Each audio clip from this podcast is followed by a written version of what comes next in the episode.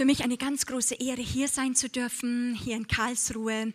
Ich habe mit der Freundin mal vor zwei Jahren ein Wochenende vollbracht, habe die wunderschöne Stadt genossen und vor allem Silvia und kenne ich schon länger von Fürbitte für Deutschland. Da war ich noch ganz, ganz jung und wir haben uns immer nur gesehen und es war ganz spannend und jetzt bin ich hier eingeladen worden. Und ich möchte, ich bin so voll mit dem Wort Gottes wir haben auch als Team zu Hause schon gebetet, sehr stark für dieses Wochenende, Leute. Deswegen möchte ich gar nicht so viel von mir erzählen, weil ähm, ich möchte gleich reingehen und trotzdem glaube ich, dass das sehr, sehr wichtig ist, dass wir die Herzen öffnen können zu auch einer Person, weil Gott nicht einfach nur vom Himmel spricht, stimmt's? Sondern er sendet Leute und es ist eigentlich wie wir leben, fast immer eine Unmöglichkeit, dass wir innerhalb von einem Wochenende unsere Herzen zusammenkommen, ihr diese Sprache versteht, in die ich euch hineinnehmen werde, in eine Welt mit hineinnehmen werde. Und dass das alles passiert, ohne dass man sich kennt. Viele haben mich noch nicht gehört oder nicht gesehen. Und dabei, bei jeder Wortverkündigung, ich möchte euch so ermutigen, es ist sehr viel Hunger, sehr viel Offenheit im Raum. Ich glaube, dass Leute von weit her gekommen sind und echt hungrig sind, weil sie was brauchen. Und wir sind wirklich, wie Uwe gesagt hat, vielleicht oft verwöhnt. Aber ich sage euch, in jeder Wortverkündigung, in jedem Mal, wenn das Wort Gottes ausgeteilt wird unter dem Geist Gottes, passiert was. Und deswegen möchte ich euch ermutigen, dass ihr wie so die Pferdchen im Rennstall seid ja, die sagt, wo kann ich losschießen, wo kann ich mir was abholen, wo ihr aber auch erwarten dürft, mitbetet für mich, dass ihr die Dinge des Reiches Gottes aus mir herauszieht. Und ich glaube, dass Gott in unsere Herzen schreiben nicht nur möchte, er muss es. Und ich möchte so sehr sehen, dass das Wort Gottes in Deutschen und in Schweizern wirklich Raum gewinnt und das Reich Gottes für uns real wird, kann ich ein Amen hören. Und deswegen möchte ich euch bitten, dass ihr gleich mit reinkommt. Bei uns wird schon manchmal gelacht, weil bei uns im Dienst geht es nicht so langsam im Aufbau. Bei uns geht eben ICE einsteigen, anschnallen und los gell? oder Flugzeug anschnallen und los. Und wenn wir dann gemeinsam unterwegs sind, wirst du merken, dass ich ein bisschen runter schalte, okay? Weil dann können wir segeln, dann können wir uns bewegen. Aber ich möchte euch hineinnehmen in eine Geschichte des Königreiches Gottes. Vielleicht noch ganz kurz zu mir. Mein Name ist Monika Flach. Ich bin schon seit, ich denke, dem Herrn hinterhergelaufen. Er hat mein Leben gepackt. Mein ganzes Leben gehört ihm. Und äh, ich habe äh, ungefähr 13, 14 Jahre war ich in, äh, in, in Hannover in der christlich, im christlichen Trainingszentrum. Da haben wir auch uns darüber so kennengelernt.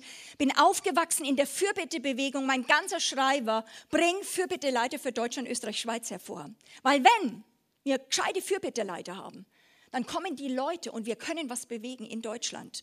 Weil Gottes Reich wird immer noch durch Gebet hervorkommen. Amen. Und äh, deswegen ist es nicht von ungefähr, ich war dann vier Jahre, also 13 Jahre in Hannover und dann eben vier Jahre in der Schweiz. Ich liebe die Schweizer und auch die Schweiz. Ähm, und wir sind auch ein 50-50 Prozent Schweizer und deutsches Team in Konstanz inzwischen. Und vor zwei, zweieinhalb Jahren sind, hat Gott uns nach Konstanz gerufen. Also ich bin ganz frisch, relativ frisch wieder zurück nach Deutschland. Und dort haben wir jetzt ein Gebetshaus auch aufgebaut vor zwei Jahren. Und äh, so ist es ein Dienst, wir leben miteinander, ein, wir sind noch ganz frisch, circa 20 Leute, die zusammenleben, Leben teilen, beten, vorm Herrn stehen, aber auch in Verkündigungsdienst haben, auch international. Zurzeit sind wir sehr stark in Ägypten unterwegs. Lange Rede, kurzer Sinn. Eigentlich, ich bin nicht wichtig. Okay?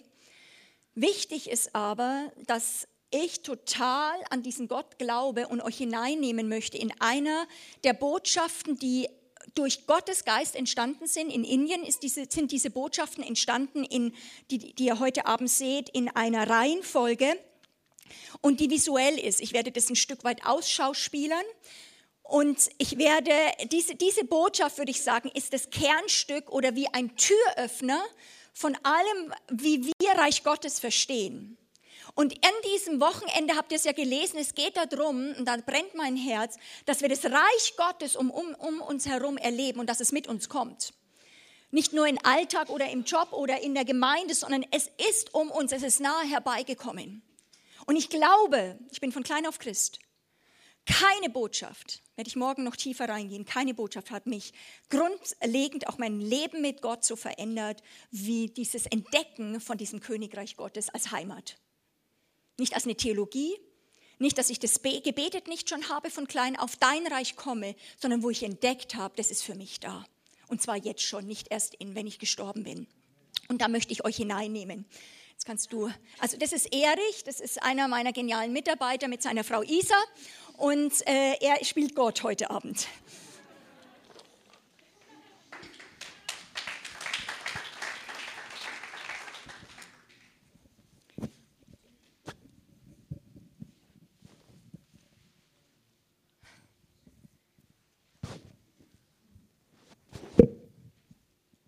Okay, dieses grüne Tuch repräsentiert die geschaffene Erde, nur dass ihr das so ein Stück weit mitbekommt. Okay, Vater, ich bete jetzt, dass dein Heiliger Geist sich auf uns alle lagert. Und ich bete um deinen Geist, Herr. Bestätige dein Wort mit Zeichen und Wundern. Nimm du Schleier weg, zerbrich, zerbrich Gefängnisse, während diese Botschaft passiert.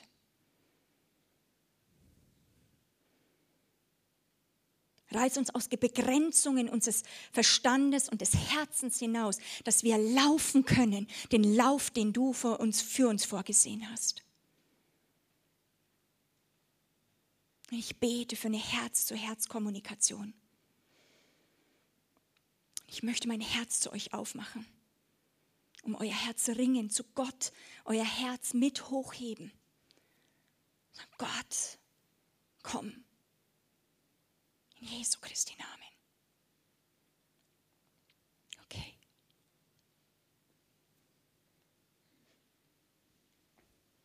Mmh. Mmh, lecker. Mmh, das schmeckt aber sehr gut. Oh, ist das schön weich. Ich glaube, ich nenne dich Häschen. Du bist so süß. Mit dem Näschen und den langen Ohren. Zu dir passt der Name Hase. Ich möchte euch heute Abend zurücknehmen an den Ort, wo Gott uns hineingesetzt hat, weil da war eine Zeit, Leute, das musste ich selber entdecken, auch als Christ. Da war eine Zeit, und ich spiele jetzt Adam oder Eva, ich repräsentiere diese Zeit dieses Garten Edens. Weil Gott schuf am Anfang Himmel und Erde. Und dann schuf er diesen Garten für dich und für mich und für den Menschen.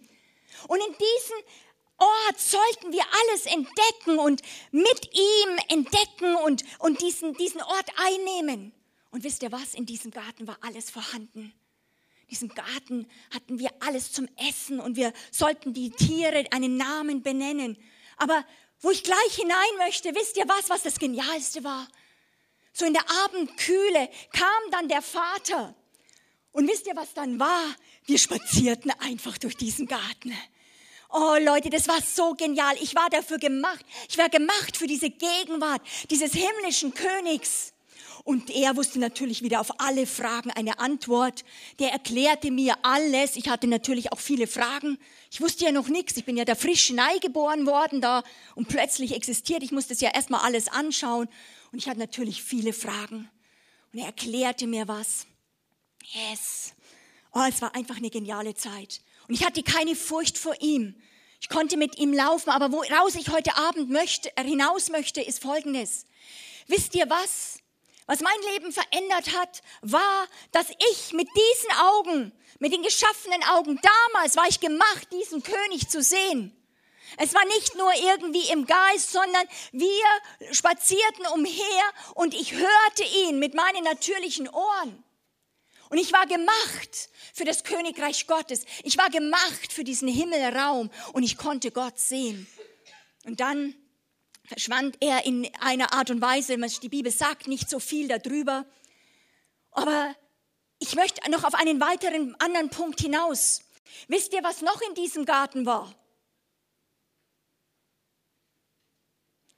Es waren viele, natürlich Pflanzen, aber es waren unter anderem zwei Bäume, die herausstechen. Was waren es für Bäume? Wer kann mir da helfen? Reinrufen ist erlaubt. Baum des Lebens.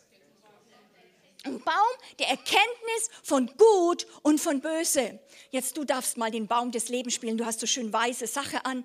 Hier darfst mal einen Baum spielen. Hier darfst hier hin. Darf ich dich bitten? Du hast ein schönes schwarzes T-Shirt an. Du darfst den Baum der Erkenntnis spielen. So, stellst dich mal hin, ihr müsst so einen Baum einfach irgendwie so machen, also so eine, irgendwie so reinspielen. Okay? Also es ist nicht Hands up, aber das sind jetzt Bäume. Ich definiere, das sind Bäume. Okay. Hey Leute, versteht ihr eine Sache? Ich habe immer mein ganzes Christsein gedacht, dass Gott mich so gemacht hat, wie ich jetzt bin. Aber das ist nicht so. Give me five. Ich habe immer gedacht, hey, das ist halt so. Gottes Plan war so begrenzt, wie wir uns verstehen, so schwach, wie wir sind. So hat Gott diese Welt gedacht. Und plötzlich entdeckte ich, damals am Beginn war es ganz anders. Himmel und Erde waren zusammen. Und hier sehen wir zwei Bäume. Und meine Frage an heute Abend an euch ist, was waren das? Waren das ganz normale? War das ein Apfelbaum oder ein Birnbaum? Was waren das für Bäume? Waren das natürliche Bäume? Weiß man nicht. Ich, ihr müsst laut reden. Nein, äh, ja. Jetzt. Da genau möchte ich jetzt drauf kommen. Für uns ist es geistliche Bäume, aber damals, es waren geistliche Bäume, aber da war etwas aus der unsichtbaren Welt des Himmelreichs und es war in diesem Garten. Von dem Baum des Lebens hören wir nicht nur in Genesis, also im ersten Mose, sondern wo hören wir noch? Im letzten Buch, in der Offenbarung. Jetzt ist er nicht mehr sichtbar, obwohl wir wissen, wer ist, wer ist der Baum des Lebens? Es ist Jesus, aber es ist nicht nur ein Sinnbild, sondern wir sehen in Offenbarung, dass er äh, an, den, an, den, ähm, an dem Fluss steht, der aus dem Thron äh, hervorkommt und dass er Blätter hat für die Heilung der Nationen. Und wir sehen diesen Baum des Lebens und er war ein geistlicher Baum. Er war nicht wie die Apfelbäume und die Pfirsichbäume. Und Gott hat gesagt, ihr dürft von allem essen. Und im Baum des Lebens hat er nicht gesagt, dass wir nicht essen dürften, aber da war noch ein Baum. Es war der Baum der Erkenntnis von Gut und Böse. Und der Vater hat zu mir damals gesagt, wenn du von diesem Baum essen wirst, dann wirst du sterben. Meine Frage an euch ist, war das ein geistlicher Baum oder ein natürlicher Baum? Es war ein geistlicher Baum und trotzdem was war es? Das müsst ihr nämlich mitbekommen. Er war sichtbar wie ein natürlicher Baum. Es war wie auf einer Ebene, horizontal. Man, wir liefen in diesem Garten Eden umher und wir sahen die natürliche Welt, aber gleichzeitig mit unseren eigenen Augen diese geistliche Welt und wir konnten geistliche Dinge wahrnehmen. Und wir fingen an, davon zu essen. Oder wie ich sah den Vater. Ich möchte noch eine Argumentation bringen, weil die Dramatik war, dass nicht nur diese Bäume in diesem Garten war. Plötzlich, eines Tages, kam ein Tier in diesen Garten. Das darfst du jetzt spielen, weil du auch so schön schwarz bist. Erste Reihe. Darfst jetzt den Teufel spielen. Ist das okay für dich? Ja? Nur für kurz. Nur für kurz. Also, pass auf. Also, sie spielt jetzt kurz den Teufel und der Teufel, der, wo er rumschleicht, also die, das war ja wie ein, ein Tier, so geht immer um den Baum der Erkenntnis rum, okay? So, er geht, der Feind kam plötzlich in diesen Garten und tauchte auf, vielleicht stellst du dich da mal hier hinten hin so, und er fing an, aus diesem Baum zu mir zu reden. Und was sagte der Teufel? Weißt du das? Wenn du von diesem Baum isst, dann wirst du sterben. Und dann wirst du sein. Oh. Wenn du von diesem Baum isst, wirst du sein wie Gott. Wirst du sein wie Gott. Und wisst ihr was? Eben mit diesen Augen, es war begehrenswert für mich anzusehen, Da lief mir der Mund zusammen. Es war nicht ein, ein abgefackelter Baum irgendwie in, mit dürren Bäumen oder Krakeln, sondern er war begehrenswert. Und der Feind damals redete, und auch da möchte ich euch nochmal kommen, war das jetzt ein normales Tier wie das Häschen oder was war das für ein Tier? Es war ein geistliches Wesen. Sag mal, es war ein geistliches Wesen. Und wisst ihr was? Genau in diesem Moment, in diesem Moment sahen wir und redeten, sogar unterhielten wir uns von Angesicht zu Angesicht mit diesem Tier.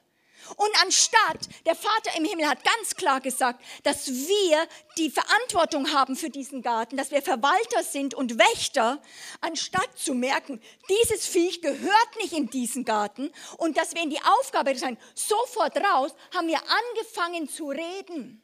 Und es schien begehrenswert, von dieser Frucht zu essen. Und was passierte? Weil das ist ja das, was heute immer noch der Teufel sagt auch wenn dieser Baum nicht mehr mit den Augen sichtbar ist. Aber er ist immer noch unter uns, wenn wir so reden, ist einfach immer noch die Versuchung, kannst du jeden Menschen auf der Straße oft fragen, ja, so schlimm bin ich nicht, aber ich muss jetzt einfach schon mal gucken, ich weiß am besten, was für mich ist. Es fällt mir schwer, jemanden anderen da die Rechte zu übertragen. Die Schweizer können ein besonderes Lied davon sagen. Ich habe auch mein Stimmrecht, weil wer weiß ich schon, dass jemand anders außerhalb von mir es wirklich gut mit mir meint. Wäre es nicht gut, wenn ich nicht doch irgendwie eine, ein, ein Mit-Vetorecht, ein Mitspracherecht haben, weil ich weiß doch am besten, was gut für mich ist. Wer kennt solche Sätze? Ich weiß, was gut für mich ist. Wir sagen ja meistens nicht, ich weiß, was böse für mich ist. Wir sagen ja meistens, was gut für mich ist. Und wir fingen an, von dieser Frucht zu essen. Und dann, was passierte? Fiel ich um und war komplett tot, physisch. Aber der Gott, der Vater hat gesagt, dass ich sterben werde. Es war ein geistlicher Tod. Gebt doch mal einen riesen Klatschopfer für die, die haben das super gespielt. Ihr dürft euch hinsetzen. Dankeschön. Es war ein geistlicher Tod und ich möchte euch jetzt hineinführen, nämlich in diese Dramatik, die passiert ist. Weil mit dem Essen dieser Frucht wo wir gemacht waren für Himmel und Erde, wo wir gemacht waren, in beiden Räumen gleichzeitig zu laufen, verloren wir durch diese Sünde und durch den Eigenwillen nicht nur, dass es eine Sünde war gegen Gott, sondern wir verloren unsere Heimat. Wir verloren das Ureigenste, das wir gemacht waren, geschaffen waren für beide Räume. Und da könnte ich jetzt, darf ich euch beide nehmen hier ran? Also es ist nicht, ihr habt einen ganz leichten Job. Okay? Ihr dürft, links, ihr dürft jetzt einfach diese Maus spielen, dass du hier rüber gehst. Genau. Und du hier und ihr einfach das mal hochzieht, wie so eine Mauer. Er, nur auf dieser Seite, nur dieses obere an. Ja. ja. Auf der Seite, auf der anderen Seite. Nur hier. Genau. Und jetzt ziehst du es nur so hoch. Okay. Ja. Okay. Geht es so? Einfach gerade so durch. Okay. Und was passiert ist in dem Moment, Leute? Lass das mal diese Dramatik an uns ran. Das war, das war eine der krassesten Momente wahrscheinlich in der Geschichte damals, was ja noch nicht so lange war. In dem Moment verloren wir diese Heimat und eine Trennung entstand zwischen Himmel und Erde und Gott verbot es uns aus eigener Kraft da einfach durchzupressen. Einfach das zu nehmen. Es war, dass wir geschaffen sind aus der Erde und wir sind durch den Sündenfall zurückgefallen auf dieses, wir sind, wir sind Staub, wir sind Teil dieser Erde. Aber was haben wir verloren? Wir haben den Himmel verloren. Leute, wir haben den Himmel verloren. Wir haben den Himmel verloren. Und was das, wo das mir so eingegangen ist, dann war für mich erstmal, was für eine Hammerbotschaft, dass Gott ursprünglich dich, die Menschheit, gemacht hat, äh, auch wirklich geschaffen hat, in beiden Räumen gleichzeitig zu sein. Was für eine Gnade. Versteht ihr das? Das muss man mal sich ranlassen. Leute, wir leben in dem sehr starken griechischen Denken vom Dualismus, was eine Zweiteilung ist. Sagen, das ist halt das Irdische, das andere ist das Perfekte, das, das Himmlische. Und wir versuchen immer darüber zu pressen, gut zu werden. Aber die, die, die unglaubliche Botschaft mal, eigentlich warst du, waren wir als Menschen gemacht für beide Räume. Aber wir haben es komplett verloren. Wir sind verloren gegangen und sind verwaist auf dieser Welt. Und es ist eine totale Dramatik.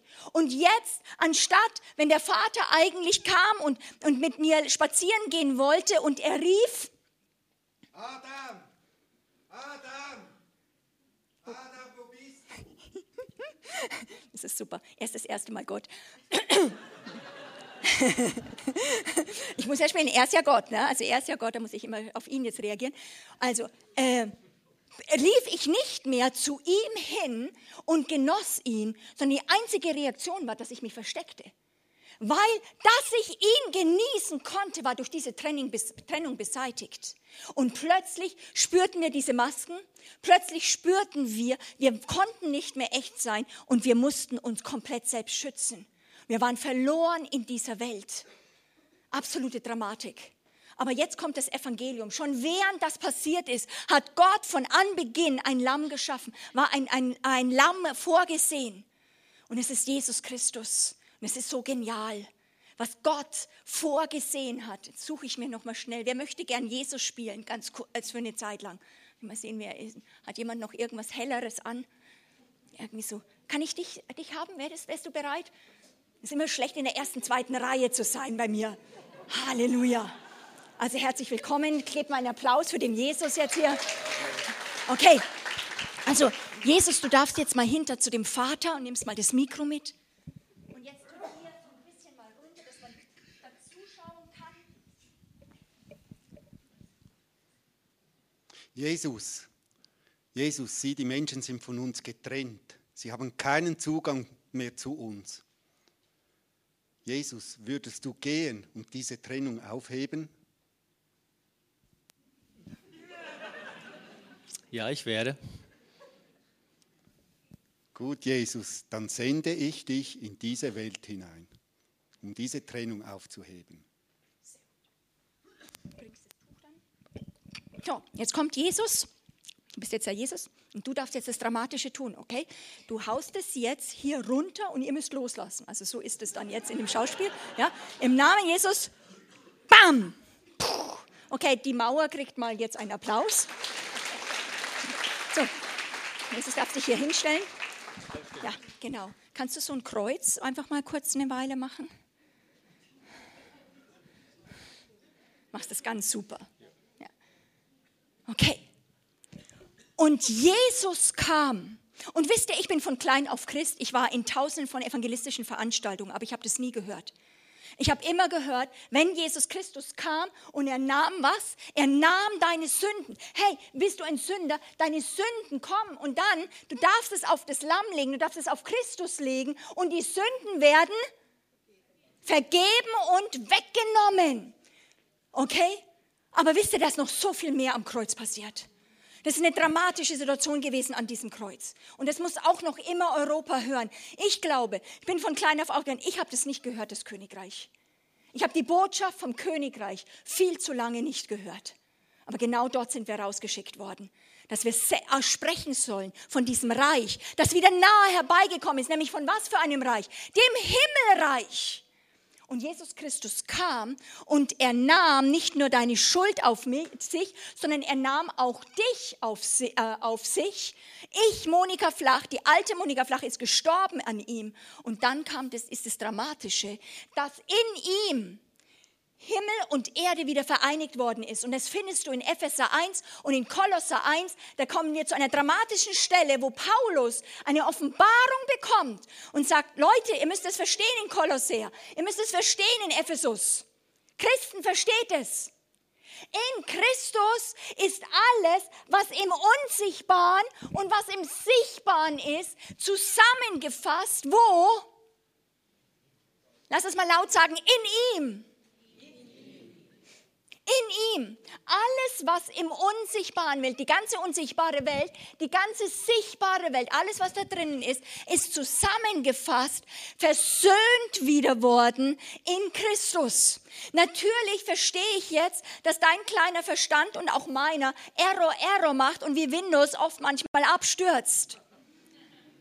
Weil er das nicht packen kann. Aber wisst ihr was?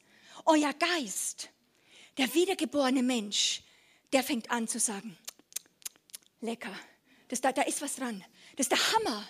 Da, wenn das wahr ist, alles, was im Himmel ist und was auf der Erde ist, musste versöhnt werden. Warum? Die Botschaft, mit der Jesus auf die Erde kam, war nicht nur, ich vergebe dir deine Sünden. Er sagt, mit mir bricht ein neues Zeitalter an, denn mit mir kommt das Himmelreich wieder hier auf die Erde und es ist jetzt wieder zugänglich. Das wäre ein guter Punkt für Halleluja. Okay, du bist super gut, du bist ein super Jesus, du darfst jetzt einfach so machen, aber du bleibst noch ein bisschen drauf. Du musst bloß nicht das Kreuz machen, weil das schon, hat er schon relativ lang ausgehalten, gut gesport gemacht, okay? Und dieser Jesus, stand zwischen Himmel und Erde und es ist nicht einfach Theologie. Für mich war das ein Offenbarungsschub, wo ich plötzlich gemerkt habe, das, was immer bei mir getrennt war, ich bin in meiner stillen Zeit oder irgendwas, ich versuche Gott zu, trennen, äh, zu suchen, dann bin ich irgendwo immer in einem Bereich, dass ich wohin komme. Und das Evangelium ist komplett anders. Das ist eigentlich eine komplette Lüge, wenn wir irgendwo versuchen, nur hinzukommen. Es gibt immer zwei komplementäre Wahrheiten in der Bibel. Aber die Hauptbetonung im Neuen Testament ist, dass Christus kam und er brachte nicht sich selbst nur mit. Wenn wir Christus verkündigen, verkündigen wir ihn als einen Herrn und König einer Welt, eines Himmelreiches, einer komplett neuen Welt, die er gebracht hat. Und er sucht Bürger, die dort hineingeboren werden. Und er sagt, es ist jetzt wieder zugänglich. Jetzt ist es zugänglich, auch heute noch, nach 2000 Jahren. Es ist nahe herbeigekommen nach Konstanz, nach Karlsruhe, nach Ägypten, Kairo, dringend notwendig, Alexandria. Siehe, das Reich der Himmel ist nahe herbei. Wir müssen nicht mal fasten, beten, Erweckung. Mit einem Christen, der das verstanden hat, kommt diese Welt, kommt dieser Himmel mit. Und jetzt kommen wir zum nächsten Punkt. Das ist wie Mathematik. Okay? Ganz logisch. Wenn jetzt das stimmt, was das Wort Gottes sagt, dass in Christus Himmel und Erde zusammengefasst worden sind, ich kann jetzt da nicht reinlangen sozusagen, in ihm, Okay? In ihm ist das zusammengefasst. Das, er ist jetzt noch nicht ganz klein, aber das kann man selbst nicht vorstellen in der geistlichen Dimension, dass der ganze Kosmos und die Erde und der Himmel zusammengefasst worden ist. Und es war Gottes des Vaters Wohlgefallen, es wo hinein zu platzieren? In seinem Sohn. Mit aller Fülle, mit allem Reichtum an Weisheit, mit allen Schätzen. Es ist in Christus. Das ist, das ist, das ist eine unglaubliche geistliche äh, Offenbarung und eine Power dahinter. Lass uns das mal auch fast ehrfürchtig mal aussagen, aussprechen. In Christus. In Christus. In Jesus, in dem Sohn hat er etwas wieder vereinigt, was wir verloren haben und verkauft haben. Und er hat es nahegebracht. Und deswegen kann unser Leben komplett anders sein. Jetzt ist aber mein nächster Punkt. Wenn in ihm alles, was im Himmel und auf Erden ist, zusammengefasst ist, wo bist du da in diesem Bild? Was sagt das Wort Gottes? Stimmt es? Bist du sicher? Bist du in ihm? Woher weißt du das? Wo du ihn angenommen hast, bist du hineingesetzt worden. Wo? In das Reich, was auch nichts anderes ist, auch als diese Dimension, sondern du bist in ihn hineinversetzt worden, in Christus. Christus in dir und du in Christus. Das sind zwei unterschiedliche geistliche Dimensionen, da werde ich morgen nochmal drauf kommen. Das sind zwei Lebensräume, die wir hier auf der Erde einnehmen sollen, dass wir mit Jesus da drin leben sollen. Und jetzt ist alles zusammengefasst in ihm, nämlich Himmel und Erde. Und du bist in Christus. Was bedeutet es jetzt logisch? Vorher war das getrennt, die Erde war getrennt, der Himmel war wie separiert, wir, wir durften auch gar nicht mehr. Mit Christus ist es jetzt wieder vereint und Gott, ohne dass du gefastet hast, du hast auch nicht gesagt, ah, ich hatte heute einen guten Traum her, ich hätte da einen guten Vorschlag zu machen, Vater im Himmel, das wäre doch nicht schlecht, pflanz, pflanz mich mal in Jesus rein. Die Bibel sagt, was in keines Menschen Herz gekommen ist, was sich keiner ausgedacht hat, das hat Gott denen bereitet, die ihn, die ihn lieben, die ihn lieben. Und er hat es sich ausgedacht, dass er dich in Christus hineingesetzt hat. Jetzt nochmal, wenn Himmel und Erde zusammengefasst ist und jetzt in Christus beides ist und du bist in ihm, was heißt es jetzt für dein Leben?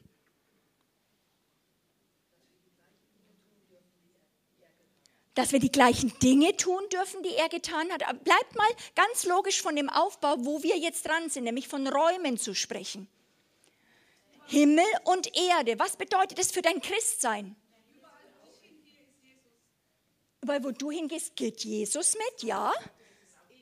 Das Reich Gottes ist in dir, das wäre aber mehr die Dimension Christus in dir.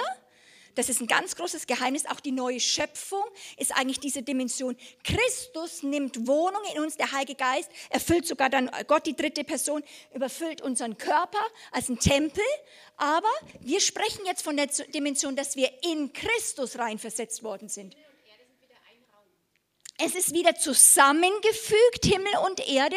Die Bibel sagt eben, in, lest es mal nach in Epheser 1 und Kolosser 1, es wurde zusammengefasst in Christus, wenn du in Christus bist, hast du jetzt wo Zugang? Zu Himmel und Erde gleichzeitig. Wer versteht das? Kann ich das mal sehen? Also ich glaube, das ist jetzt nicht einmal, nicht mal vom Verstand her schwierig zu verstehen. Aber das musst du hineinnehmen in deinem Geist. Weil das in Europa eine der größten Hindernisse ist vom Königreich, dass wir diese beiden Welten für uns als Christen getrennt ansehen. 95 Prozent der Christen, mit denen ich zu tun habe, sie sehen ihren Haupt, ihr Hauptheimat, erleben sie von ihrem Erfahrungswert, dass sie sagen, sie sind auf jeden Fall Erd, also Erdenbürger, sie sind in der Stadt geboren, sie ich, du hast die und die Probleme, weil ich habe den Vater gehabt. Und alles, was hier auf der Erde an Identität sie haben, das ist ihre Heimat. Und in guten Zeiten, wenn der Lobpreis mal gut spielt, haben sie mal so einen guten Moment, wo sie mal dann reingreifen können. Oder wenn Gott sich äh, mal begnadet und mal einen berührt. Dazu muss man natürlich schon zu einem so gesalbten Mann wie Uwe Dahlke dann gehen, dass er mal einem die Hände auflegt. Ja? Ja.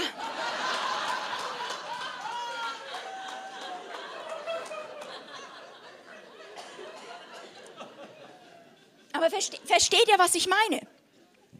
Das ist ein riesiges Hindernis und es ist die Lüge, das ist eine Lüge, die das, die, die das, das Evangelium und die Botschaft, das ist eine frohe Botschaft, Leute. Wenn ihr das mal versteht heute Abend, das ist so eine frohe Botschaft. Eigentlich müsst ihr ganz kribbelig werden auf eurem Satz und sitzen und dann schon ein bisschen rumspringen und sagen, äh, ich weiß gar nicht, was ich darauf reagieren. Ich kann nur ausbrechen in Lobpreis weil der Himmel ist nahe herbeigekommen und jetzt ist er da für dich, weil du in Christus bist und in ihm hast du Zugang zur sichtbaren und zur unsichtbaren Welt. Lass mal uns das zusammen sagen.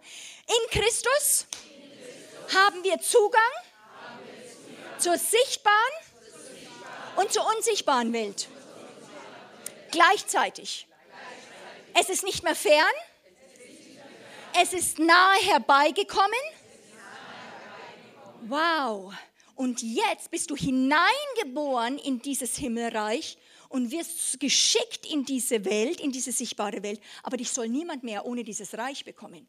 Niemand soll dich mehr ohne diese Heimat des Unsichtbaren, dieses Königreichs bekommen. Leute, das habe ich in meiner Kinderstunde, ich war in Hunderten von Stunden, hat mir das niemand erzählt. Es hätte mir Jahre gespart. Hätte mir Jahre gespart. Ich habe gehört, Jesus kommt in mein Herz. Dafür bin ich ganz dankbar. Jesus klopft vor der Tür und steht an, klopft an. mach es auf und er kommt in, dein, in, dich hinein und er möchte dann mit dir leben. Aber meine Erfahrung war mit vielen anderen, ich lebe dann hier auf der Erde, wenn ich ein Problem habe, gehe ich schon zu Jesus, sagen wir mal, erst, machst du nochmal so ein Kreuz? Ich lebe so vorm Kreuz, Herr, hilf mir, Herr, hilf mir. Aber ich habe nicht gemerkt, dass ich gemacht bin für diese Welt, dass ich mir das alles holen soll, was hier im Himmel ist und dass das für mich jetzt hier ist auf der Erde. Wurde ich nicht trainiert als Kind?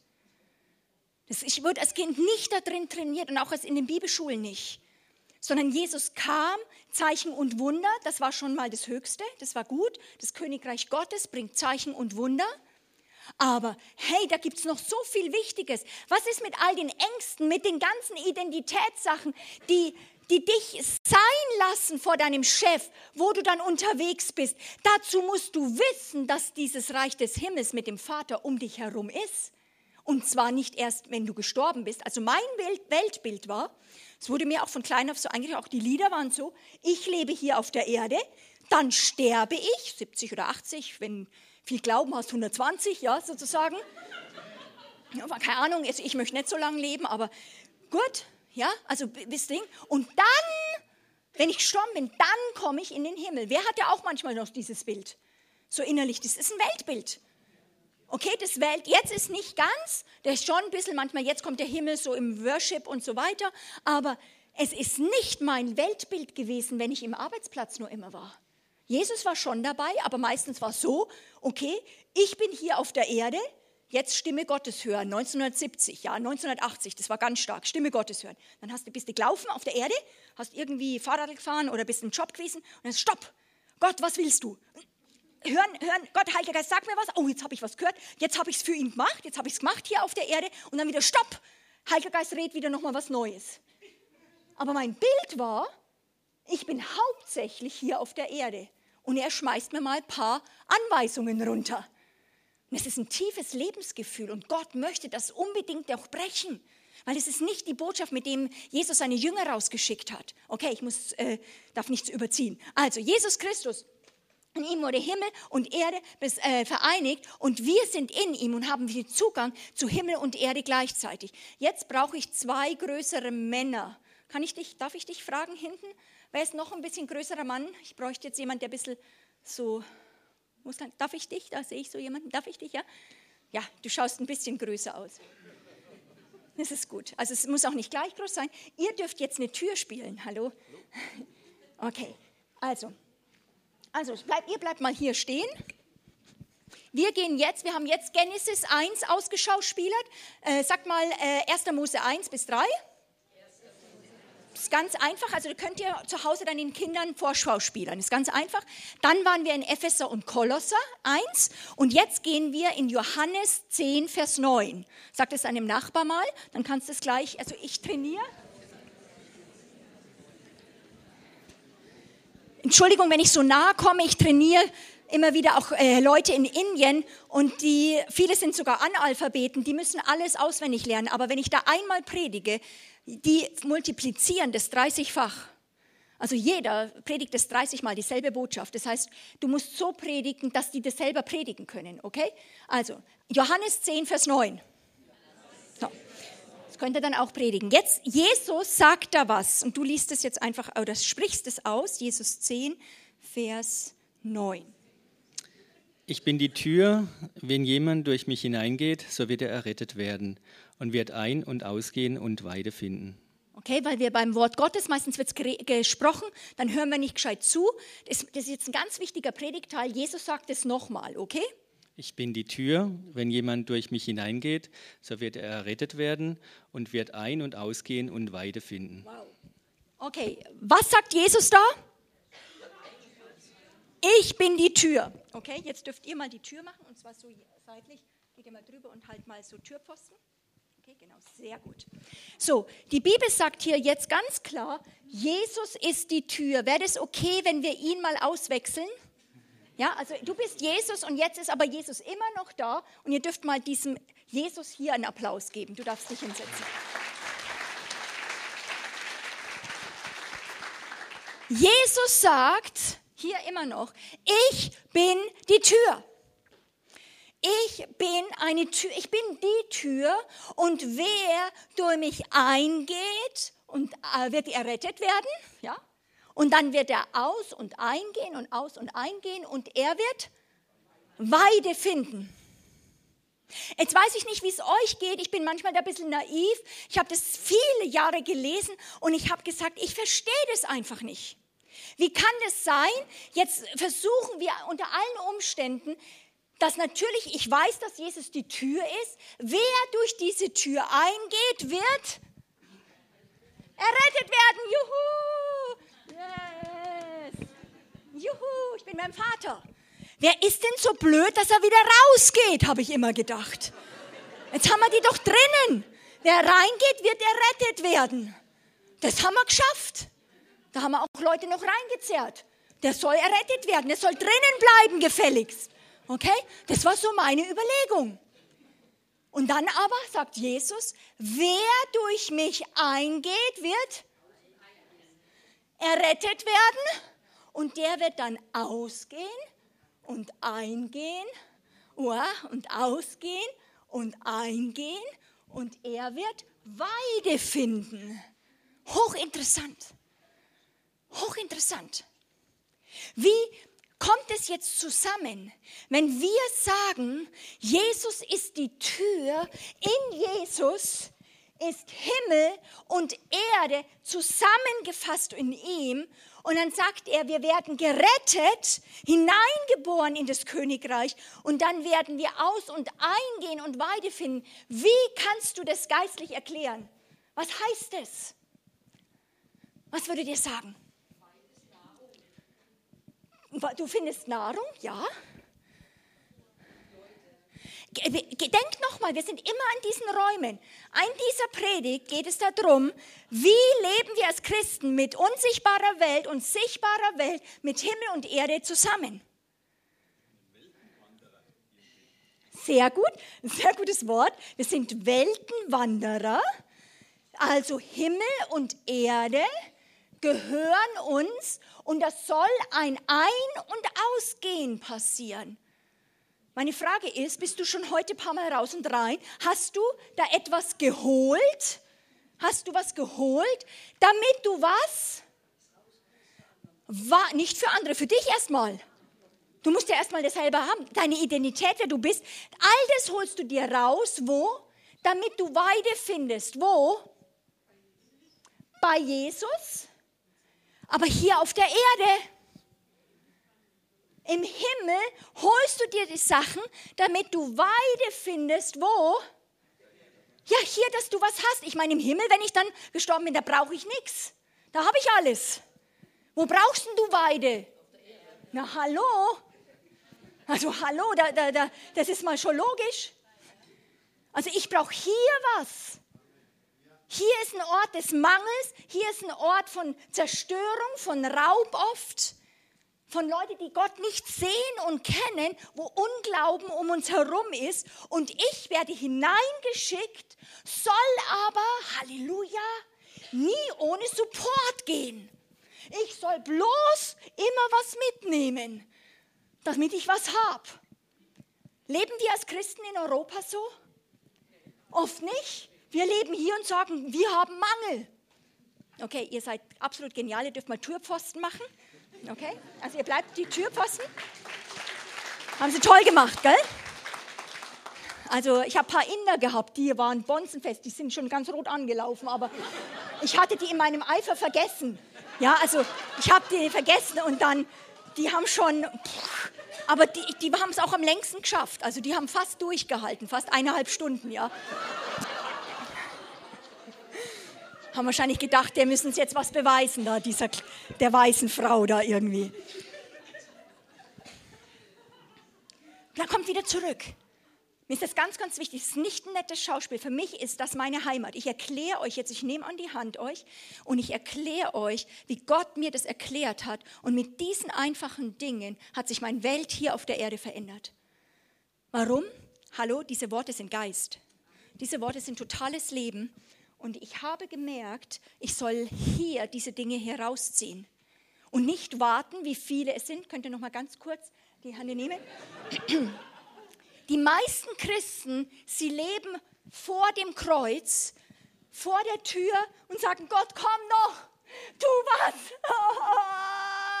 Hier, hier ist mein Müll, hier, schau mal hier, da bitte, renn da mal hin, tu mal was, mach was. Und sie warten, dass Gott irgendwas tut. Sie leben vor dem Kreuz, laden, wenn sie Sachen haben, sogar noch vor dem Kreuz ab. Aber sie haben nicht verstanden, dass dieses Kreuz kein irgendwie ein Ort ist, wo sie vor dem Kreuz sehen. Das Kreuz ist eine Durchgangsstation. Die Tür ist nicht zum Anschauen da. Die Tür ist nicht nur zum Klopfen, sondern sie geht auf, damit du was? Damit du durchgehst.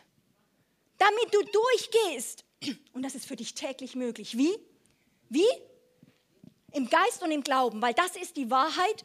Jetzt dürft ihr wieder Türpfosten haben. Weil die Wahrheit ist, dass mit Christus, wo wir gestorben worden sind, wieder wir wiedergeboren sind und geistliche Augen gekriegt haben wieder. Es, es, die, manche sagen, wir sind zurückversetzt worden in den paradiesischen Zustand, dort damals im Garten Eden, aber das ist nicht wahr. Damals, Adam und Eva konnten Gott und diese Welt sehen mit diesen Augen. Das haben wir verloren. Und Gott hat gesagt, nicht mehr, solange hier auf der Erde ist. Jetzt schaffe ich eine neue Dimension, eine neue Geburt. Und sie werden hier inmitten eines bösen Geschlechtes, das nichts noch kennt, die, die blind sind für die Dinge, werden sie jetzt aus dieser Versorgung leben, nur noch aus Glauben und Vertrauen an mich. Und sie werden lernen, daraus zu schöpfen. Weil sie werden lernen, Halleluja, durchzugehen. Wow, das ist genial. Das ist eine ganz, ganz, klar, ganz, ganz starke Sache. Johannes 10, Vers 9. Jesus sagt, jetzt dürft ihr nochmal machen. Jesus sagt, ich bin die Tür. Wer durch diese Tür eingeht, wird gerettet werden. Und dann kommt es zu einem Trainingsprozess, was Gemeinde tun soll, dass du verstehst, dass du nicht gemacht mehr bist für diese Welt. Du bist hineingeboren worden in eine neue Welt, in das Himmelreich. Und du sollst jetzt das Himmelreich mit hier auf diese Erde nehmen, damit du was? Dass du Weide hast für dich, aber dann auch für andere. Weil diese Welt braucht das Himmelreich. Dein Reich komme, so wie es in den Himmeln ist. Herr, so auf Erden. Wer holt denn das Himmelreich? Wir holen es, es kommt mit uns mit. Aber dazu musst du wissen, was Gott getan hat. Bist du hier noch oder weißt du, dass Gott am Kreuz was getan hat, dass du hineingeboren bist in das Himmelreich, sodass du dann daraus lebst? Halleluja. Das ist ein guter Punkt, oder?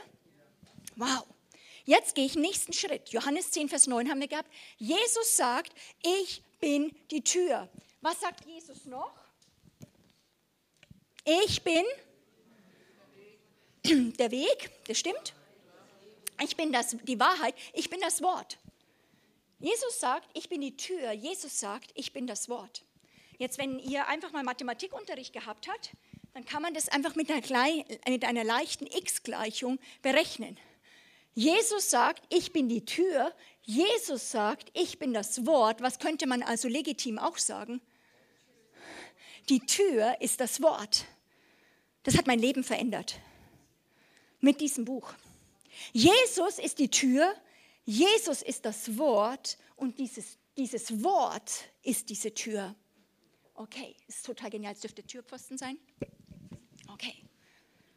Leute, ich bin mit diesem Buch aufgewachsen und ich habe es immer geliebt. Ich habe es gelesen, vor allem wurde es mir von klein auf beigebracht. Lies die Bibel, bet jeden Tag, bet jeden Tag. Wer kennt es auch? Bet, ja, also jetzt singen wir, lies die Bibel, bet jeden Tag, wenn du wachsen willst, wenn du wachsen willst, wenn du wachsen willst, lies die Bibel, bet jeden Tag, wenn du wachsen willst. Ja, wer wollte nicht wachsen? Ich wollte auf jeden Fall wachsen, also was hat man getan? Man hat die Bibel gelesen und hat gebetet, so wie man konnte. Aber ich war mit dem Buch allein. Ich habe es versucht, habe durch versucht zu brechen. Und dann habe ich plötzlich eine Sache entdeckt. Leute, dieses Buch ist Geist. Dieses Buch kam inspiriert. Es wurde hier auf der Erde geschrieben und trotzdem war es inspiriert durch den Geist Gottes. Und Jesus sagt an, in, im Neuen Testament, meine Worte sind Geist. Es ist nicht ein normales Buch. Diese, dieses Buch ist Geist und öffnet und ist eine Tür. Dieses Wort ist nur eine Tür. Ich liebe es, den Martin Luther-Film, wo dann der eine ähm, wie heißt dieser eine Fürst, der ihm Unterschlupf gewährt hat, dann der, äh, der nimmt plötzlich dieses erste übersetzte Buch und mit Ehrfurcht nimmt er es und küsst dieses Buch, weil das Wort Gottes gekommen ist. Wir haben 20 Ausgaben zu Hause rumstehen. Hey, dieses Wort ist ein Powerpaket. Äh, viele Politiker haben das weggesperrt, damit es nicht zum Volk kommt, weil sie gesagt haben, das ist die Wurzel jeder Revolution. Warum? Hier werden Leute reif gemacht. Sie begegnen selbst ihrem Gott. Sie können nicht einfach dominiert werden. Sie werden von Gott geleitet. Und sie haben gesagt, das ist ein gefährliches Buch. Das ist ein gefährliches, darf nicht unter das Volk. Dieses Wort ist aber Geist. Dieses Buch ist Geist. Und dieses, dieses, dieses Buch ist eine Tür. Sag mal, das Wort Gottes ist eine Tür. Das Wort Gottes ist eine Tür, wo wir Leben schöpfen können, wo es eine Tür ist. Und da lebe ich ganz anders. Ich habe das dann immer so gemacht, habe gesagt, was, das ist jetzt eine Tür, ich muss da reinsteigen. Und ich habe äh, Kindertraining gemacht, prophetisches Kindertraining. Und dann habe ich so diesen revolutionären Satz gesagt, so, das ist immer gefährlich, also ich, man liebt es ja manchmal ein bisschen so provozierend, so, lies nicht mehr die Bibel. Monika Flach hat gesagt, ich soll die Bibel nicht mehr lesen. Ich habe gesagt, lies sie nicht mehr. Zu den Kindern, liest nicht nur die Bibel. Steigt dort rein in dieses Buch. Esst es. Lernt es zu schöpfen, weil das ist nur eine Tür.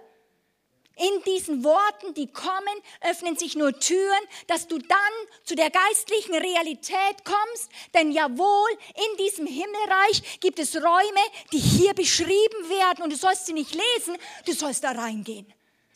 Du sollst sie mitnehmen. Du sollst sie mitnehmen dort, wo du sie brauchst. Aber ich bin nicht so trainiert worden. Jetzt seit 10, 15 Jahren trainiere ich mich. Und das Real, früher habe ich noch vor 15 Jahren, habe ich das Wort Reich Gottes gehört. Und ich wusste, dass es was Kostbares ist. Königreich, König, das war für mich schon immer wichtig. Aber ich hätte nichts, kein Bild damit verbunden. Jetzt ist es für mich das Königreich Gottes in 3D. Ich weiß, ich rede daraus. Es ist meine Heimat. Es ist mit mir. Ich lebe da drinnen. Und warum? Ich habe das ernst genommen. ist einfach, ich habe gesagt, jetzt ist es so. Das ist so, Gott hat es getan. Ich muss dafür nichts tun. Ich lasse es für mich gelten und ab heute nehme ich immer das Reich Gottes mit mir mit. Und ich lebe nicht mehr davor, nicht nur in der sichtbaren Welt, sondern ich gehe hinein und nehme in diese unsichtbare Welt und hole mir das raus. Und das ist, wer sagt mir, wer denkt, dass, da, dass er dazu ein geistliches Training braucht? Also alle, die jetzt nicht die Hand gehoben haben, die können später zu mir zu Buße kommen. Ja? Also Wer denkt, dass er dazu geistliches Training braucht? Wir brauchen es. Hey Leute, wir brauchen ein Training unseres Geistes, unserer neuen Schöpfung, dass wir lernen, uns da drin zu bewegen. Dazu ist Gemeinde da. Es ist ein Trainingsort, dich zu präparieren, dass du zu Christus hinwächst und in Reife kommst und lernst, aus diesem Reich herauszuleben und nicht nur zu warten, dass es der Pfarrer und der Pastor tut, sondern dass es mit dir kommt und du der Pastor deiner Straße wirst. So, jetzt nächster Punkt. Das Wort ist die Tür, haben wir gesagt. Also in Christus ist Himmel und Erde zusammengefasst. Er ist die Tür und wir sollen aus und eingehen und Weide finden. Das bedeutet aber für mich, bei diesem Vers in Johannes 10 ist ein gewisses Begrenztheit drinnen. Mein Ziel ist eigentlich, euch zu sagen, Fakt ist, du sollst nicht einfach ständig raus, wie viele sagen, jetzt bin ich halt jetzt in der sichtbaren Welt, morgens lese ich das, dann bin ich in der stillen Zeit, bin ich hier, dann gehe ich wieder da raus und jetzt lebe ich nur in der sichtbaren Welt. So ist es nicht. Dazu komme ich jetzt zum nächsten Punkt. Seid ihr noch wach? Okay? Ist wichtig. Ist, ganz, ist, ist logisch aufgebaut. Ist ganz, ist ganz, ganz wichtig. Jesus ist die Tür und jetzt sollen wir da Dinge abholen. Und jetzt war es bei mir folgendermaßen. Ich habe dieses Wort immer geliebt. Okay? Aber das ist nicht einfach, was ich lesen soll. Das ist meine Heimat, meine Welt. Und ich habe mit dem Herrn gesagt, ich möchte möglichst viele in vielen Versen hier drin sein, schon drin gewesen sein auf der Erde. Im Himmel werden wir alle Möglichkeit haben, das lange auszuprobieren, eine ganze Ewigkeit. Aber du kannst jetzt schon lernen, in Räumen dort drinnen zu sein. Orte des Schutzes, Orte der Autorität, der Kraft. Alles ist da. Und ich habe so, ich habe das einfach so dann gesagt, Herr, habe einfach mal angefangen, da drin mit dem Herrn reinzugehen. Und dann hat der Herr gesagt, habe ich so Psalm 18 zum Beispiel gelesen. Da heißt, sagt David, das kennt ihr bestimmt, ah, der Herr ist meine Burg zum Beispiel. Dann habe ich gedacht, naja, der David, ne, der König, der war halt ein Poet. Der hat eigentlich halt halt sagen wollen, der Herr ist meine Sicherheit, aber Burg klingt halt besser, weil das ist so schönes Bild. Also hat er gesagt, nicht der Herr ist meine Sicherheit, er hat gesagt, der Herr ist meine Burg, aber das ist halt nur so ein poetisches Wort. Und dann weiß ich noch, an dem Tag, wo der Herr mich ins Training genommen hat, hat der Heilige Geist mich total scharf konfrontiert und gesagt, hallo, Monika Flach, so, so läuft es hier nicht. Weißt du nicht, David war ein Prophet. Und schon im Alten Bund, im Alten Testament hat er ein Verständnis, dass an ein, dem himmlischen Ort, also im Himmel, da gibt es verschiedenste Räume. In diesem Himmel gibt es verschiedenste Räume. Und wenn in einem, Psalm 18,1, wenn du dort reintrittst, im Psalm 18,1, da bin ich, diese Burg. Und David kannte diesen Ort und er war da drinnen. Und ich habe gesagt, hallo Gott, ich will da rein. Habe mich sofort gemeldet. Also, weil Gott kennt kein Ansehen der Person. Ich habe gesagt, ich möchte im Psalm 18. Und dann habe ich es folgendermaßen, habe ich das so gesehen im Geist. Das Wort ist eine Tür. Und dann habe ich so gesehen, aha, ich gehe rein und jetzt trete ich in diese Tür und in diese Burg hinein und dann hole ich diese Burg mit raus in diese Erde und dann nehme ich mein, ich bin, habe viel auch administrative Arbeit, habe auch hochintelligente Arbeit zu machen, so und machen. Aber wo ich bin, ich sitze nicht nur bei mir im Wohnzimmer, in meinem Arbeitszimmer. Hallo, nee, bin, ich bin doch nicht blöd. Ich sitze in der Burg. Ich habe früher immer gesagt, sozusagen, bleib mal hier äh, stehen. Ich habe dann immer gedacht, ich soll ohne Unterlass beten. Da habe ich gesagt, okay, ich sitze hier, der Herr ist meine Burg, der Herr ist meine Burg, der Herr, der Herr mit, ist mein Hirte, mir wird nichts mangeln, weide mich auf den grünen Auen, führt mich zum frischen Wasser, er quickt meine Seele und führt mich auf rechte Straße um seine Samstag. Ja, als ob ist der so Mantra beten, so nach dem Motto, ich muss es, oh, ich muss es immer im Gedächtnis haben. Aber jetzt, ich bin viel schlauer geworden. Weil das Wort ist ja eine Tür. Das Wort ist eine Tür. Ich gehe da rein, nochmal da zurück, ich gehe durch diese Tür rein, der sagt, das ist eine Burg. Und ich habe jetzt inzwischen verstanden, im Himmel gibt es einen Ort, da ist Gott wie eine Burg. Und da ist er, diese Burg. Meine, ich habe sofort das gesehen, meine Burg hat immer einen Burggraben und eine voll super Brücke. Und dann rennen die Feinde manchmal innerlich, also richtig krasse Gedankenangriffe, aber auch manchmal von außen Feinde auf mich zu. Ich aber renne natürlich Zugbrücke rein, schnell hochdrehen, ja, durch und dann auf die Zinne, Türen zu. Und wisst ihr, was das Coole ist? Ich nehme diesen Gott hier mit raus. Er ist meine Burg, also diesen Ort kenne ich total. Psalm 18, das ist einer meiner Zuhause. Kann ich jederzeit fast betreten. Das ist ziemlich gut trainiert. Und das Interessante war, am Anfang war das nicht so, weil das ist nicht spooky, das ist nicht einfach fiktiv positives Denken, Leute. Das gibt diesen Raum. Okay? Das musst du dir mal klar machen. Es gibt diesen realen, Gott ist eine Burg. Und dann habe ich gemerkt, weil ich das so tief gelernt ich habe eine Bekehrung zum Wort vollzogen. Ich glaube das, dass meine Seele, manchmal mein Blutdruck, jetzt inzwischen, ich mache die im Geist, sage ich im Namen Jesus, ich schließe diese Tür und mein Blutdruck geht nach unten. Warum? Im Glauben betrete ich diesen geistlichen Ort und mein ganzer Körper reagiert darauf. Warum? Das ist ein realer Raum. Das ist ein realer Raum. Wie? Im Glauben im Glauben und dann nehme ich die mit. Dann sage ich nicht am Morgen, oh ja, der Herr ist meine Burg, oh bitte, hoffentlich, ist, hoffentlich bist du bitte heute meine Burg. Er ist es. Ich trete rein und dann nehme ich sie mit. Okay? Und dann nehme ich dieses Ding. Dann muss ich nicht ständig beten. Ich bin in der Burg, das ist Gebet. Ich bewege mich im Einkauf, in dem Schutz. Wenn ich mit, äh, mit Leuten spreche, die schwierig sind, nehme ich diese Burg mit. Manchmal, wenn ich predige, wenn ich merke, dass der Kampf ist, trete ich diesen Ort ein. Oder manchmal, ähm, wenn es nicht die Burg ist, ist es der Vater. Und ich lehne mich so an diesen Vater an. Und er ist real da. Ich kenne den Vater. Und es sehen die Leute nicht, aber ich sehe es. Ich habe was trainiert, mein Geist. Mein Geist kann das sehen, dein Geist kann das sehen. Bloß die Frage ist, lässt du es gelten? Weil das sind ja nur Worte. Für mich sind es nicht mehr Worte, das sind Türen den Türen zu absoluten Realitäten und dann lehne ich mich an, ich nehme diese Burg und ich bewege mich da drinnen. Ist das der Hammer oder was? Es ist total stark. Geh mal hier zurück. Wow. Ja, Amen. Amen. Amen. So, damit es nicht zu spät wird, möchte ich jetzt noch in den letzten vierten Teil kommen oder dritten Teil. Nee, vierten eigentlich. Jetzt machen wir praktisches Training, okay? Könnt ihr noch stehen? Ja. Ist doch eine tolle Tür, oder? So. Jetzt, jetzt muss ich halt euch den Rücken so kehren. Wie mache ich das jetzt so? Ja, irgendwie mache ich es also allen so vielleicht. Ha? Also ich bin immer noch an der Tür. Ich könnte es jetzt mit verschiedensten hundertsten Sachen spielen, auch mit den Hirten und alles, aber ich nehme euch jetzt mal in eine meiner stillen Zeiten rein, die der Herr mir gegeben hat. Und ich nehme euch nur in eine Stelle rein, nämlich in Jesaja 61. Wer das will, kann es mal aufschlagen. Also, was haben wir bis jetzt für Bibelverse durchgemacht? 1. Mose. Was war das nächste? Epheser 1, Kolosser 1, was noch? Johannes 10, Vers 9. Und was kommt jetzt? Und zwar Vers 3. Vers 3, Jesaja 61, Vers 3.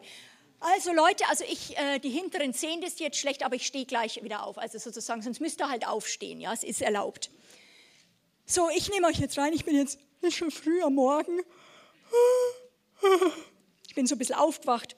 Aber was mache ich? Ich setze mich mal gleich an die Tür. Ne? Ist ja logisch. Und jetzt äh, fange ich an, meine Bibel zu lesen. Bin noch ein bisschen müde. Der Geist des Herrn ist auf mir und so weiter. Und dann auszurufen, irgendwas Gnaden, ja. Den Trauernden zieh uns Frieden und ihnen Kopfschmuck statt Asche zu geben, Freuden oder Trauer, ein Ruhmesgewand statt eines verzagten Geistes, damit sie Terebinden der Gerechtigkeit genannt werden, eine Pflanzung des Herrn, dass er sich durch sie verherrlicht. Sie werden die Uralten, oh ja, habe ich schon geschafft, oh ja, jetzt kann ich in den Job gehen, gell. Hab ich, hast du ein bisschen was mitgekriegt? Nix hast mitgekriegt. Aber schön war's. Ja? Abgeholt hast du auch nichts, aber gelesen hast es. Ja? Vor allem schnell, ja? weil dann kriegst du ein bisschen mehr Text und der religiöse Geist hat ja schon bei drei Kapiteln, klingt, klingt es schon ein bisschen besser. Ja? Jetzt sind wir aber mal ganz realistisch. Wir gehen jetzt da prophetisch ran. Wir haben jetzt heute gelernt, das Himmelreich ist nah herbeigekommen. Das Reich Gottes, daraus sollen wir leben. Du sollst nie mehr ohne das Reich gehen, Reich sein. Und jetzt trainieren wir mal, wie wir so praktisch was abholen sollen. Jetzt heißt er, dass Gott da im Himmel was hat. Und er gibt den Trauernden Zions Frieden, ihnen Kopfschmuck statt Asche. Wer sind die Kinder Zions? Wer sind denn das? Zion sind eben die, ähm, auf dem Berg war, auf dem Lobpreisberg waren, das sind die Kinder Israels, aber können wir auch uns dazu, also dazugehörig fühlen. Wir sind die Kinder Zions. Was ich schon mal cool finde, die Bibel ist realistisch. Das Wort Gottes ist realistisch. Es heißt die Trauernden Zions. Also darfst du als, wer war als Christ schon mal traurig? Wenn nicht, kannst du dann zu Silvia zur Buße gehen. Ja, das muss man ein bisschen aufteilen, dass nicht zu viel wird dann zu mir. Okay? Das, die Bibel sagt, es geht nicht immer happy clappy, sondern da gibt es oft auch eine Trauer. Die Trauernden ziehen uns, aber Gott hat da was. Und da heißt es, er gibt ihnen Kopfschmuck statt Asche. Lass uns das mal sagen. Kopfschmuck statt Asche. Wow. Jetzt gehe ich mal rein, dass die Hinteren mich wieder auf den billigeren oder teuren Plätzen, ja, sozusagen auch sehen.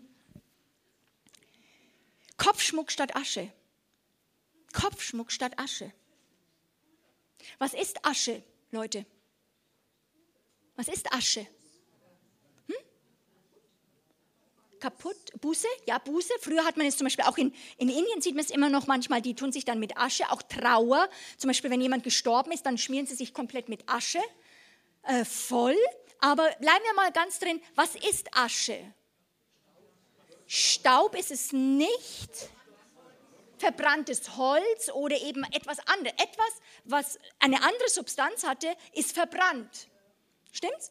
Das siehst du auch eben halt am besten halt bei diesen Kaminöfen oder halt Feuer, ähm, bei, ähm, bei Lagerfeuern.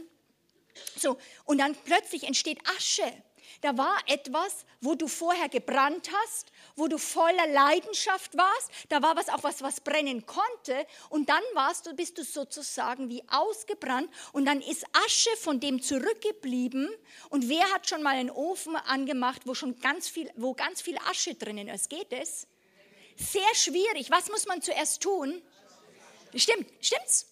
Man muss die Asche rausnehmen, das Verbrannte muss entfernt werden, das, das alles, was man wie wo man Kraft verloren hat und wo denkt, wo ich, ne, ich nenne es immer, äh, im Team haben wir so ein Codewort, wir sagen, fühlst du dich heute aschig? Ja, dann weiß jeder, weil es kommt davon, fühlst du dich aschig, bedeutet, hast du wie gebrannt, aber es ist wie, du hast Kraft verloren und du merkst, und es ist jetzt am frühen Morgen. Und jetzt ist es hochinteressante, Leute. Wer hat sich schon mal auch so gefühlt, ob morgen oder abends? Puh, das hat mir alle Kraft gekostet.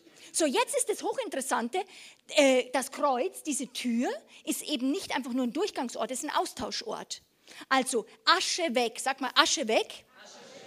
Also das Verbrauchte muss erstmal weg. Ich weiß nicht, ob ihr Mike und Kate Chance kennt, aber Mike hat so ein Lied, das heißt so eben so Türe auf, Asche weg, lass das Feuer brennen. Ja, so immer Türe auf, Asche weg, lass das Feuer brennen. Ja, warum? Weil wir müssen die Türen manchmal unseres Herzens, unseres Lebens aufmachen. Und wenn du merkst, du bist wie aschig, da ist etwas verbraucht, dann musst du innehalten und sagen, Türe auf, Asche raus. Entmutigung.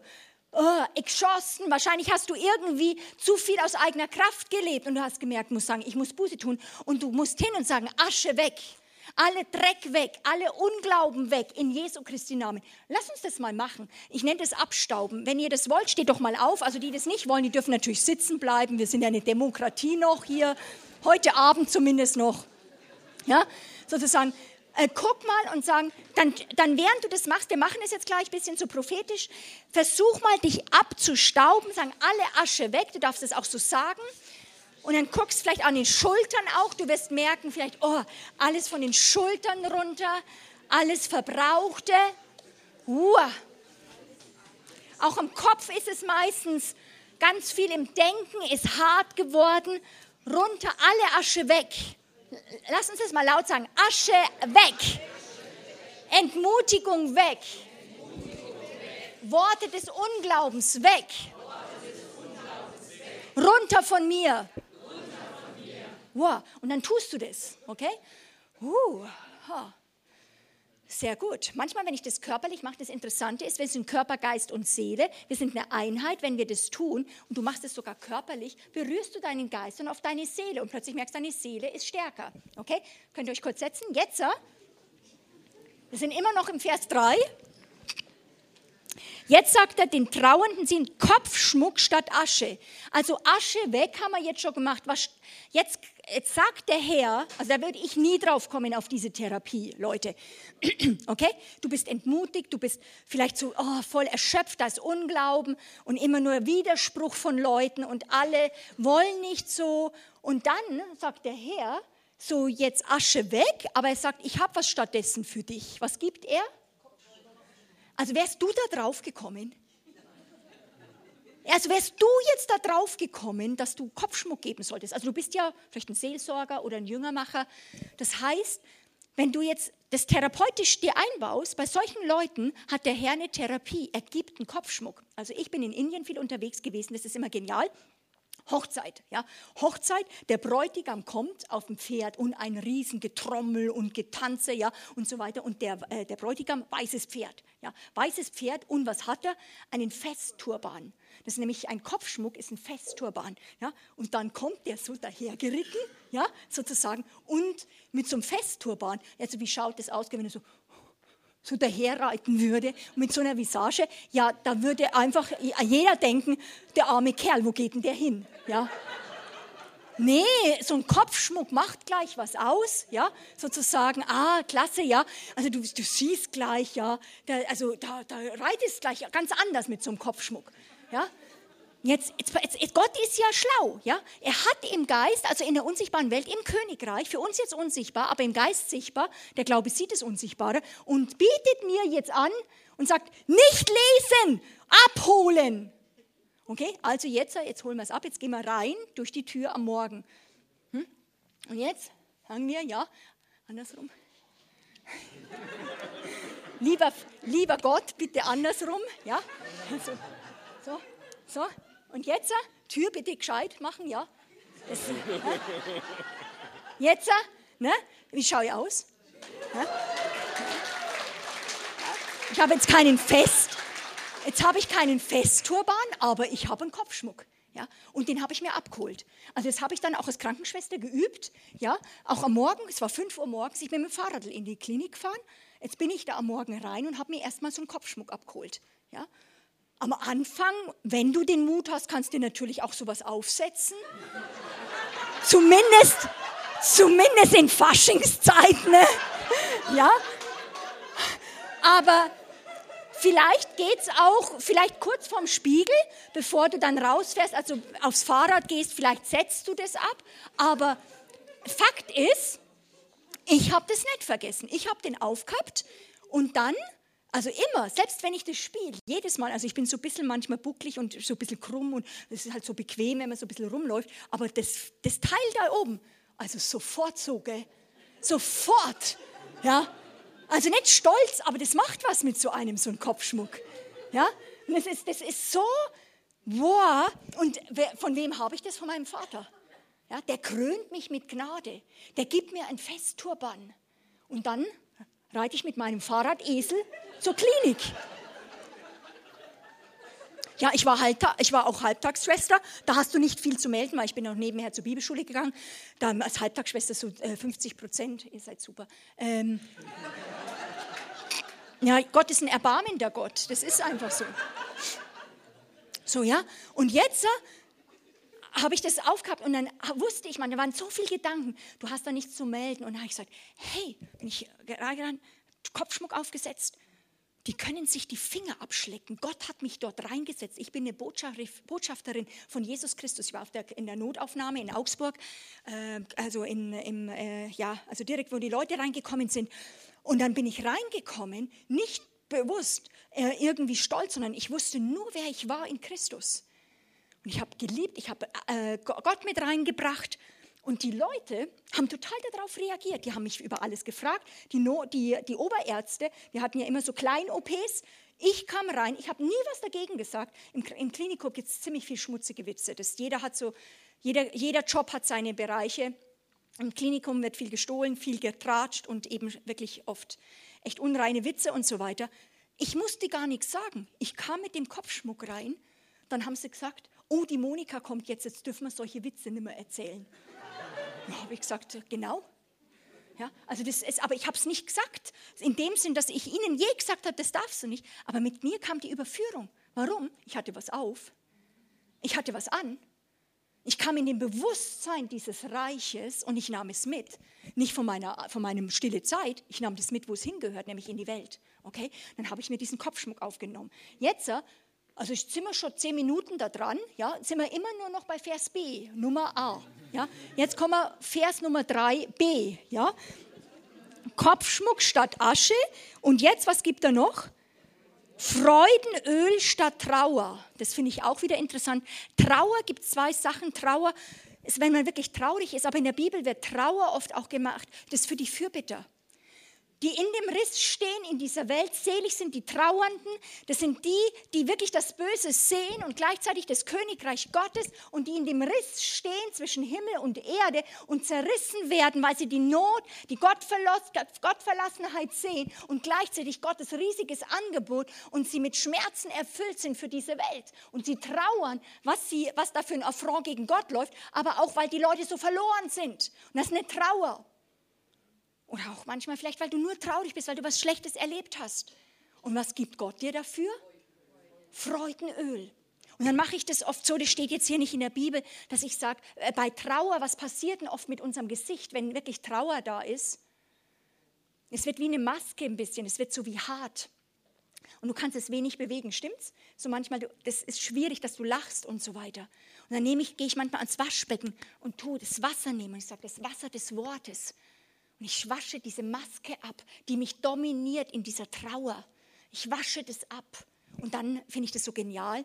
Weil wenn jetzt sagt Gott, hol dir Freude ab, dann ist es manchmal schwierig. Da könntest du sagen, ja, äh, ha, ha, ha, ha, ha, ha, ha, ha. Ja, es ist, ist ein bisschen schwierig, Freude sich so vorzustellen. Aber deswegen ist er so genial. Das Wort Gottes sagt, er gibt mir Freudenöl. Ja, das kann ich mir abholen. Ja. Ja du musst es, Gott lieber Gott aufmachen. Ja. Das musst du drehen, nach unten drehen. Ja. ja. Ah, der, das ist ganz klar. Also mit meinem echten Gott, gell, da gehe ich jetzt nicht so um. Ja. Aber, aber jetzt, jetzt, ja, jetzt öl ich mir mit Freudenöl alles Härte, ist ja gesagt, rein, rein, rein in meine ganzen Muskeln und hier in meine Augen, ja, so voll cool. Ne? Und jetzt gehe ich wieder durch die Tür. Hä? Und? Hä? Wie schaue ich aus? Glänzend. Hübsch. Ja? Ja? So? Und äh, ist schön. Es ist äh, glänzend. Salbung. Es ist nicht so viel wie mein damaliger Chef, der Jürgen Klamt, der hat mir mal einen Liter drüber gekippt.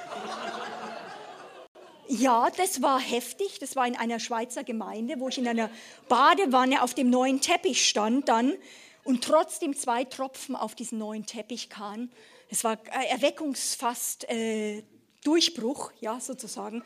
Aber das war, habt ihr schon mal einen Liter Öl drüber gekippt gekriegt? Könnt ihr mal versuchen. Ja? Könnt ihr mal versuchen, geht mal in die Badewanne, das ist echt ein Erlebnis wert. Das war, ist nämlich, weil Öl ist flüssig, das kippt und dann war es erstmal oben. Ja? Und dann floss es runter. Keiner hat mir gesagt, meine ganzen Klamotten konnte ich wegschmeißen. Das hat mir niemand gesagt. Außerdem, was kein gescheites Öl ist, war so irgendwie Rhinoceosöl oder irgendwas. Also ich weiß es nicht. Und dann, aber ich hatte eine Salbung. Ich hatte eine Salbung, Leute. Ich bin dann auf die Leute zu, die sind alle weggerannt. Nein, die sind, die sind alle, die sind alle so gesegnet worden. Ja, alles so gesegnet worden. Und dann habe ich gesagt, wer will was? Ja, und ja, hier, ja, jetzt, wer will ein bisschen Freudenöl? Ja, also denkst, Gott würde sagen, hey, Tür kommt doch mit, ja, wir verteilen da jetzt mal ein bisschen. Ja, so, und die Frauen müssen jetzt schreien, wenn du Pickel kriegst, ja, bitte mal auf mein Haar oder irgendwas. Also ich nehme mal diese Ecke, ja. Wer will was? Ja, ja, ja. Freudenöl in Jesu Christi Namen, dass wirklich alles richtig reingeht auf deine Händchen, ja, Freudenöl zu geben, Freudenöl zu geben. Okay, ein bisschen abholen. Also wer will, kann auch mal kurz vorlaufen, aber nicht alle. So hier. So, so hier. Ja, geht mal vor zu Gott selbst. Wer will? Ja, wer will was? Wer will was? Ja, hier. Also die braucht ein bisschen Freude in Jesu Christi Namen. Joy all over you. In Jesus name. Ja, da ist, da ist es sich. Das sehe ich ganz klar.